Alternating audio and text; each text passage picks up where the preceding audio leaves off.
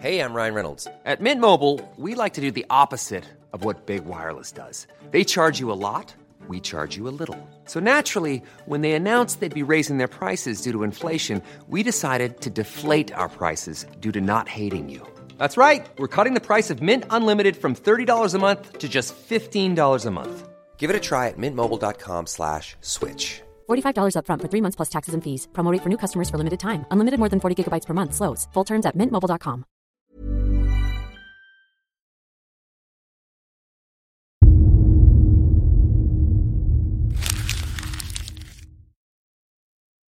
Seguirle el ritmo al país no es cosa fácil, pero en este espacio intentaremos, semana a semana y en 25 minutos, comprender juntos lo que sucede en el territorio que habitamos. Esto es Semanario Gato Pardo y yo soy Fernanda Caso.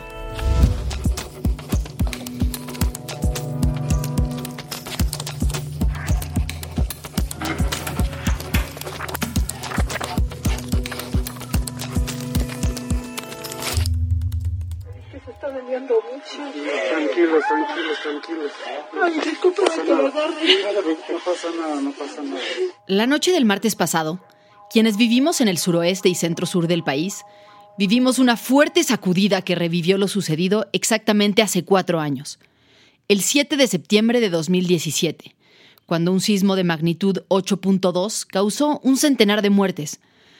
Afortunadamente en esta ocasión la intensidad fue menor, pero aún así causó la muerte de al menos dos personas. Fachadas de algunas eh, tiendas de conveniencia, bancos con cristales rotos, personal que no puede entrar a trabajar a los bancos, a las tiendas. Este sismo dejó múltiples afectaciones materiales en Acapulco, cerca del epicentro.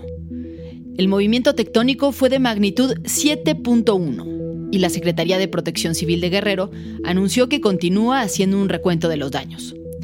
Pero unas horas antes del temblor, el martes por la mañana, el equipo de Semanario Gato Pardo nos reunimos en junta editorial para definir los temas que se abordarían en este espacio. Fabiola, quien es parte del equipo de investigación, trajo a la mesa el tema de la línea 12. el dictamen final del metro de la empresa Denver se me hace súper interesante. Yo sé que el metro ya fue como un tema, pero siento que ya con esto podemos determinar si sí va a haber algún tipo de culpable o no. Mi posición es que tenemos que llegar a la verdad de cuáles fueron las causas que provocaron este incidente, este lamentable incidente, y que para ello necesitamos expertos, tanto de la Fiscalía General de Justicia como de una entidad externa El 7 de septiembre se hizo público el informe final sobre el desplome de la línea 12 del metro de la Ciudad de México, en el que murieron 26 personas y decenas más resultaron heridas el pasado 3 de mayo. Este informe confirma lo que ya apuntaba el primer reporte, publicado en junio. La causa del accidente fue una falla estructural en la construcción y diseño original de la infraestructura durante el gobierno del ahora canciller Marcelo Ebrard. Los peritos de la empresa noruega Det Norske Veritas dejaron fuera de las causas del accidente los posibles problemas de mantenimiento en la línea después del terremoto de 2017, que era otra de las hipótesis que se manejaban anteriormente. La Fiscalía de la Ciudad de México mantiene todavía abierta la investigación para definir a los responsables. Y ahora volvamos a la Junta Editorial de Gato Pardo. Hoy en la mañana que Sheinbaum dijo que van a reemplazar la estatua de Cristóbal Colón con el de una mujer olmeca. Ah, eso ha sido, Siento que es, es- está muy interesante, ¿no? Como y ha sido un debate enorme. La jefa de gobierno, Claudia Sheinbaum, anunció que la estatua del explorador Cristóbal Colón en la Ciudad de México, que ocupaba una de las glorietas de Paseo de la Reforma, será sustituida por una obra comisionada al artista plástico Pedro Reyes, quien propuso una escultura del rostro de una mujer olmeca, una de las culturas que habitaron en Mesoamérica antes de la llegada de los conquistadores españoles en el siglo XVI. Sheinbaum anunció que la estatua de Colón será trasladada al Parque América, en Polanco, y aseguró que el objetivo de esta decisión no es borrar la figura histórica del navegante, sino traer justicia social y reconocimiento para las culturas que desaparecieron con la llegada de los españoles. Entonces, pues vale la pena hoy una reflexión hacia el próximo año de lo que significa Colón y esta visión que todos aprendimos del descubrimiento de América, como si América no existiera antes de que llegara Colón. La decisión del gobierno no ha estado exenta de controversias.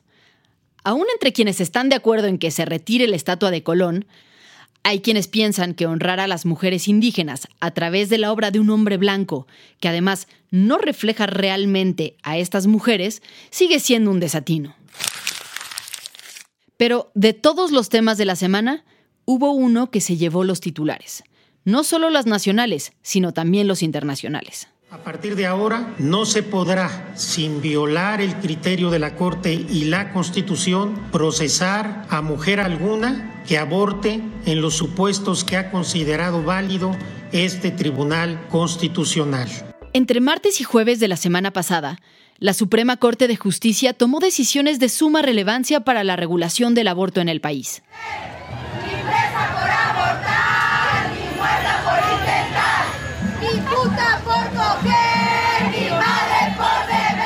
México es provida y corte aborto no. Tenemos que ser muy intensos de dos. Dilo fuerte, pero dilo bien. Y tras años y años de discusiones en los medios, en los congresos, de foros universitarios y marchas, en estos días la Corte emitió dos sentencias históricas. Vayamos por partes. Primero que nada, ¿qué fue lo que se discutió? Pues hubo dos asuntos principales, uno de Coahuila y otro de Sinaloa. En el caso de Coahuila se debía decidir si era válida una ley que fijaba hasta tres años de prisión para una mujer que abortara. En el caso de Sinaloa se discutió si era válido que la constitución local estableciera el reconocimiento de la vida desde la concepción. ¿Qué fue lo que la Corte resolvió? ¿Qué tanto nos acerca esto a la legalización del aborto en el país? ¿En cuántos estados todavía era delito? ¿Están los servicios de salud públicos obligados ya a practicar abortos? ¿Y seguirán siendo las 12 semanas un límite para determinar cuándo se puede sancionar y cuándo no? Pues con estas preguntas en mente, Majo, Fabiola y yo, que somos el equipo de investigación de Semanario Gato Pardo, nos dimos a la tarea de buscar datos y entrevistas que nos permitieran entenderlo.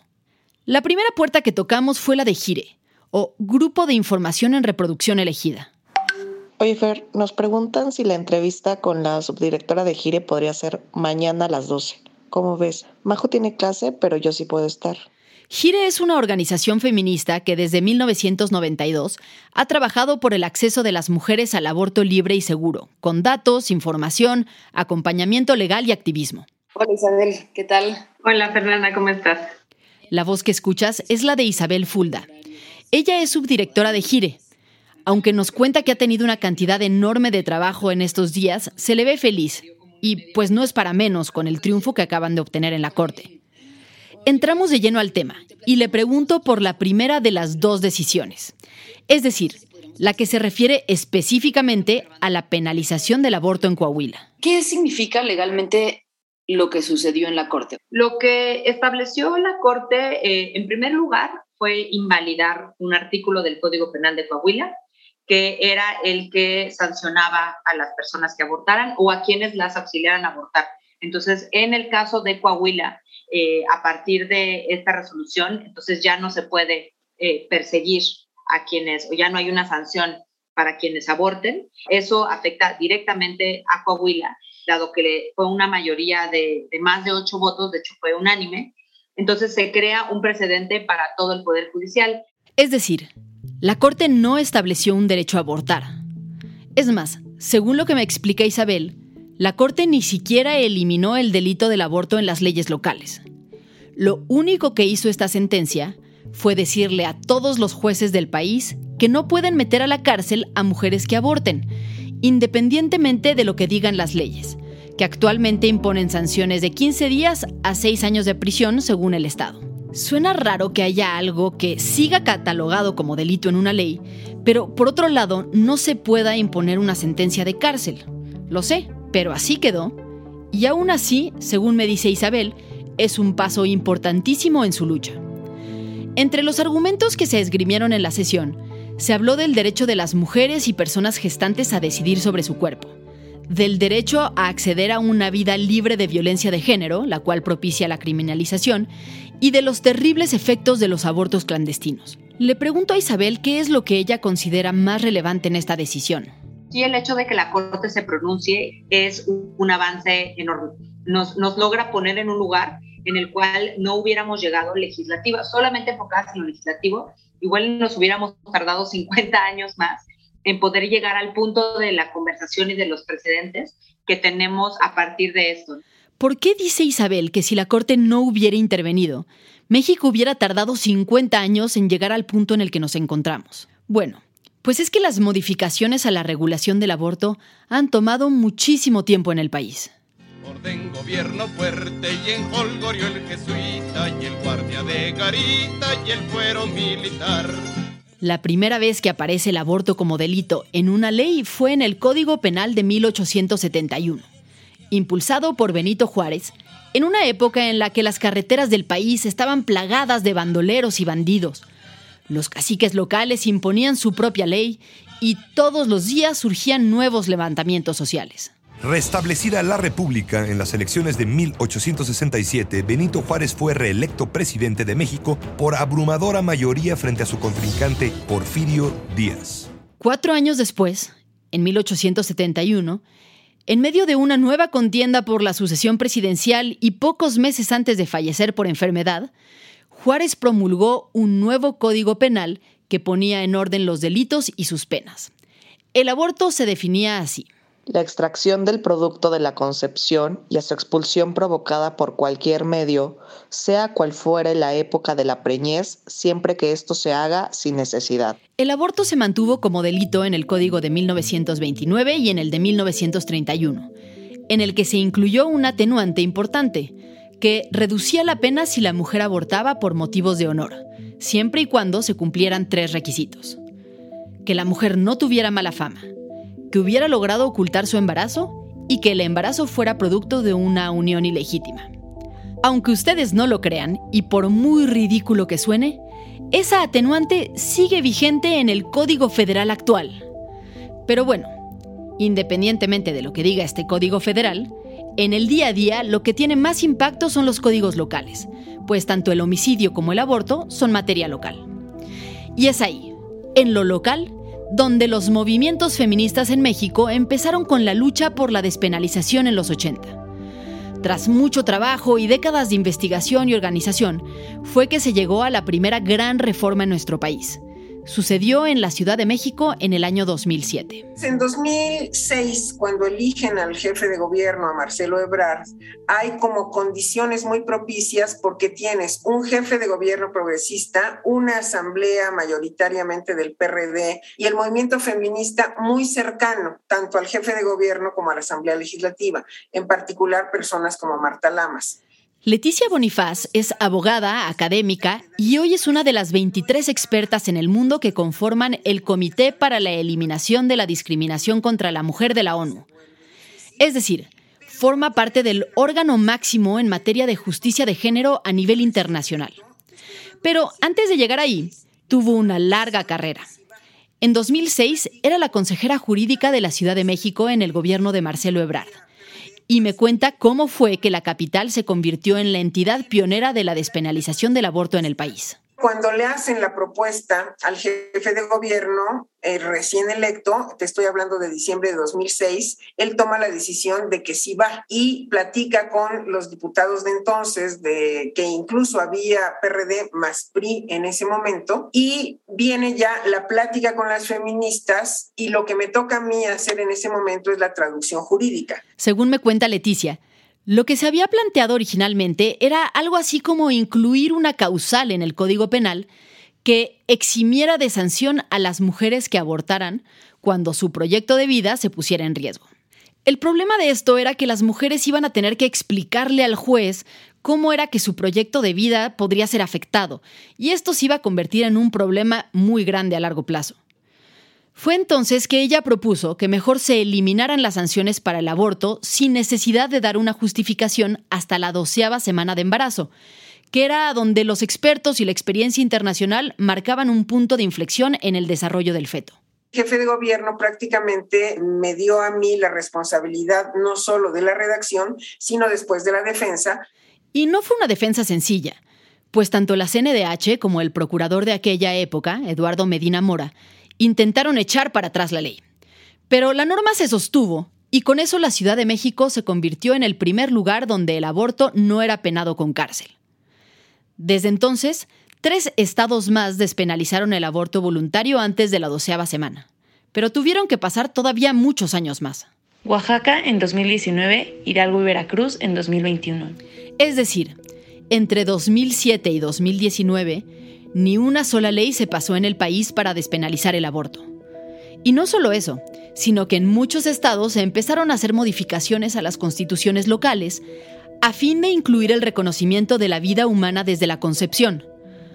Con esta medida, los legisladores locales pretendían asegurarse de que si las corrientes más liberales ganaban fuerza en los congresos, no les bastaría tener mayoría simple para cambiar una ley, sino que necesitarían mayoría calificada para cambiar la constitución y entonces despenalizar el aborto. Entre 2008 y 2010, justo después de la despenalización del aborto en la Ciudad de México, 16 estados modificaron su constitución para incluir el reconocimiento a la vida desde la concepción.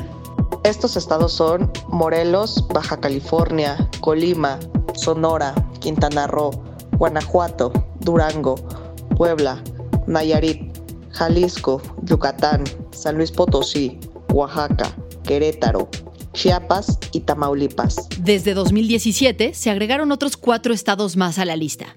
Veracruz, Sinaloa, Nuevo León y Aguascalientes. Y es aquí donde entra la relevancia de la segunda decisión que tomó la Corte esta semana en este caso, partiendo de un artículo en la Constitución de Sinaloa. Los ministros tomaron otra decisión histórica al declarar inconstitucional que las legislaciones estatales reconozcan la vida humana desde la concepción, invalidando con ello el artículo 4 de la Constitución de Sinaloa, a partir de lo cual toda la República deberá tomar el mismo criterio. En esta sentencia, la Corte determinó que el inicio de la vida humana es algo que no le corresponde definir ni a los congresos locales ni a la propia Corte pues ni siquiera hay consenso entre la comunidad científica. Siendo así, lo único a lo que pueden aspirar las autoridades es a fijar el inicio, la intensidad y el carácter de la protección que puede darse desde el Estado a un embrión o a un feto, pero nada más. Vuelvo con Isabel, de la organización Gire. ¿Cuáles son los siguientes pasos para una organización como Gire en materia de aborto? ¿En qué va a consistir el trabajo en adelante? Creo que hay como dos grandes vías. O sea, la primera es la judicial y es vigilar que de veras se aplique esta sentencia. Que eso, pues en México no es cualquier cosa, ¿no? En el legislativo, pues hay todavía un camino enorme, ¿no? Eso no significa que se legalice el aborto, pero el aborto sigue siendo un delito en la mayor parte del país. Pero entonces, ¿cuál es la necesidad de sacar el aborto de los códigos penales locales si de todas formas los jueces ya no pueden mandar a la cárcel a una mujer que aborta? Leticia Bonifaz, la integrante del Comité de la ONU, me sugiere una respuesta. Yo creo que una de las agendas más importantes es la complementación de esto a nivel derecho a la salud, que los derechos sexuales y reproductivos estén completados. Es decir, son dos cosas muy distintas, que una mujer no vaya a la cárcel por abortar y que el aborto de hecho se reconozca como un derecho, lo cual implicaría que las mujeres puedan recibir el servicio en un hospital o clínica de forma segura. Deja la culpa y dudas atrás Permítenos informarte, apoyarte y acompañarte en este momento trascendental. Nos importas tú. Cuidamos tu salud. El hecho de que en 28 códigos penales locales se siga considerando como delito abortar antes de la semana 12 hace que el camino hacia el reconocimiento de un derecho sea todavía muy lejano. Entonces es en los congresos locales donde va a continuar esta discusión.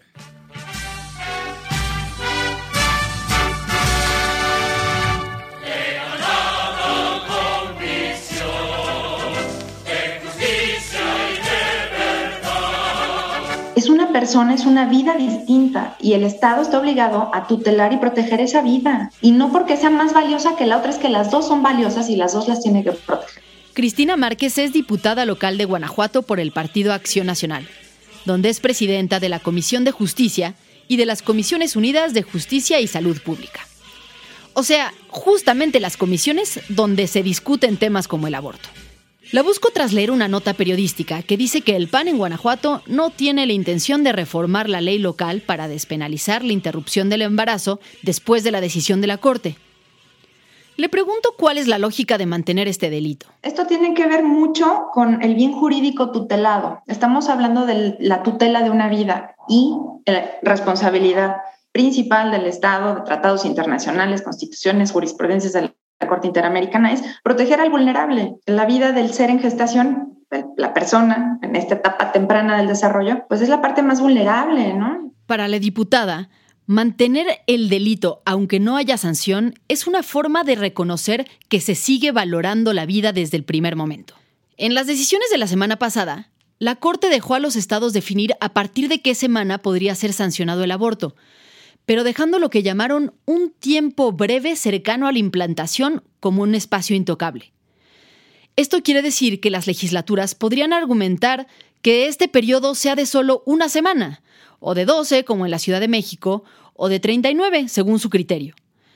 Pero para la diputada Márquez, pensar en hacer una ley penal que no penalice el aborto de recién concebidos, incluso si llevan tan solo días en el útero, es absolutamente impensable. En el momento en el que se fusionan dos gametos humanos, ya hay vida. Será embrión, será feto, será bebé, será niños. Y bueno, si las legislaturas locales simplemente se rehusan a reformar sus leyes, como al parecer podría pasar en Guanajuato, entonces tendrían que ser los jueces quienes definan los límites temporales caso por caso. Pero, ¿por qué preferiría un diputado local simplemente no legislar y dejar que sea un juez quien tome la decisión de la fecha de a partir de cuándo se debe sancionar? Bueno, pues además de la convicción personal de muchos legisladores como Cristina, la respuesta puede tener que ver con las posturas del electorado. Una encuesta publicada esta semana por el periódico El Financiero revela que solo el 45% de la población está de acuerdo con que el aborto sea considerado un derecho de las mujeres, mientras que el 53% está en contra. Sin embargo, esta tendencia se revierte entre los más jóvenes. En el grupo de edad de 18 a 49 años, más del 53% cree que las mujeres sí deben tener derecho legal a abortar. En contraste, solo el 30% de los mayores de 50 años cree que este derecho deba reconocerse. Para un legislador local, el costo de hacer una ley que se ajuste a los parámetros de la Corte puede ser mucho más costoso en términos de votos que simplemente dejar que sean los jueces quienes decidan. La diputada hace énfasis en que el papel de Estado debe ser acompañar a las mujeres y generar condiciones para que no tengan que abortar, aunque no me deja clara su postura frente a las que ya abortaron, pues tampoco considera que la cárcel sea el camino.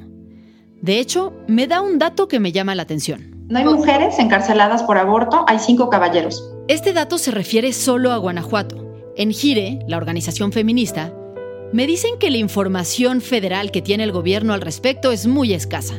Y que cuando se habla del aborto, se incluyen todas las categorías en el mismo paquete, es decir, se incluyen, por ejemplo, los datos mezclados de hombres que han provocado un aborto al golpear a una mujer embarazada y a las que abortaron por cualquier otro motivo personal. El portal de noticias religioso Vida Nueva publicó un documento fechado del 20 de enero de 2020, en el que reciben respuesta a una solicitud de información sobre el número de personas presas por el delito de aborto en el país. En total aparecen 105 personas, 100 de ellos hombres y solo cinco mujeres. Pero entonces, ¿es realmente la despenalización un gran avance si de todas formas no había ya muchas mujeres en la cárcel por abortar? Bueno, es que el tema es más profundo que eso. Primero, por pocas que sean, es relevante. Y segundo, la ilegalidad acarrea muchos problemas que en Gire llevan años estudiando y documentando. ¿Cuántas mujeres mueren cada año por abortos clandestinos? El aborto lleva ya muchas décadas, pero eso sigue siendo cierto ahora, siendo la cuarta causa de muerte materna. Esto es eh, causas de muerte prevenibles relacionadas con el embarazo y el parto.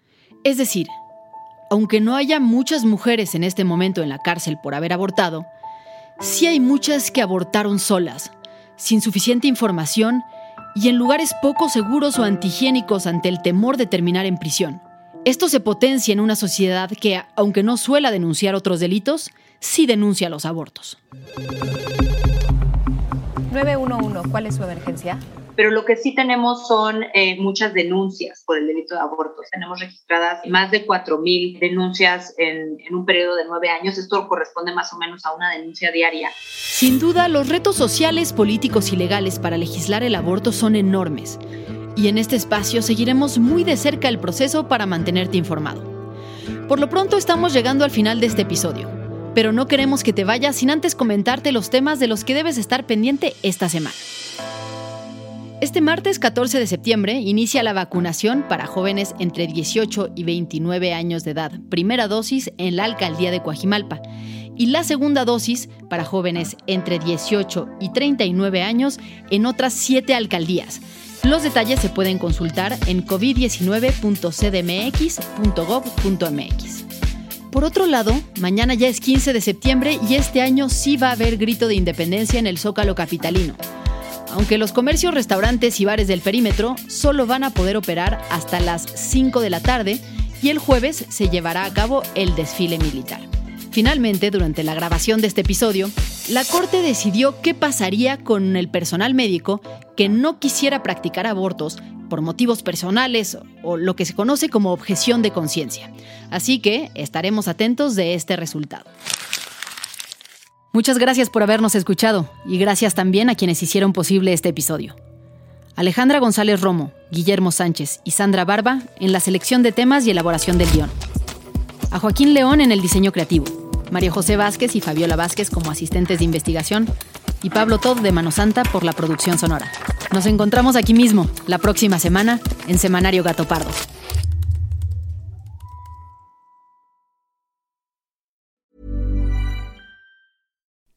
You like to look five years younger? In a clinical study, people that had volume added with Juvederm Voluma XC in the cheeks perceived themselves as looking five years younger at six months after treatment. Look younger, feel like you. Add volume for lift and contour in the cheeks with Juvederm Voluma XC. Reverse signs of aging by adding volume to smooth laugh lines with Juvederm Volure XC. For important safety information and to find a licensed specialist, visit juvederm.com. That's J U V E D E R M.com. Not for people with severe allergic reactions, allergies to lidocaine, or the proteins used in Juvederm. Common side effects include injection site redness, swelling, pain, tenderness, firmness, lumps, bumps, bruising, discoloration, or itching. There's a risk of unintentional injection into a blood vessel, which can cause vision abnormalities, blindness, stroke, temporary scabs, or scarring. Talk to a licensed specialist to find out if it's right for you.